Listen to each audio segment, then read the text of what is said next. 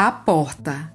Eu sou feita de madeira, madeira, matéria morta, mas não há coisa no mundo mais viva do que uma porta.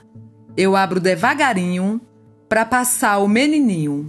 Eu abro bem com cuidado para passar o namorado. Eu abro bem prazenteira para passar a cozinheira. Eu abro de supetão para passar o capitão. Só não abro para essa gente que diz: a mim bem me importa, que se uma pessoa é burra, é burra como uma porta. Eu sou muito inteligente. Eu fecho a frente da casa, fecho a frente do quartel, fecho tudo nesse mundo. Só vivo aberta no céu.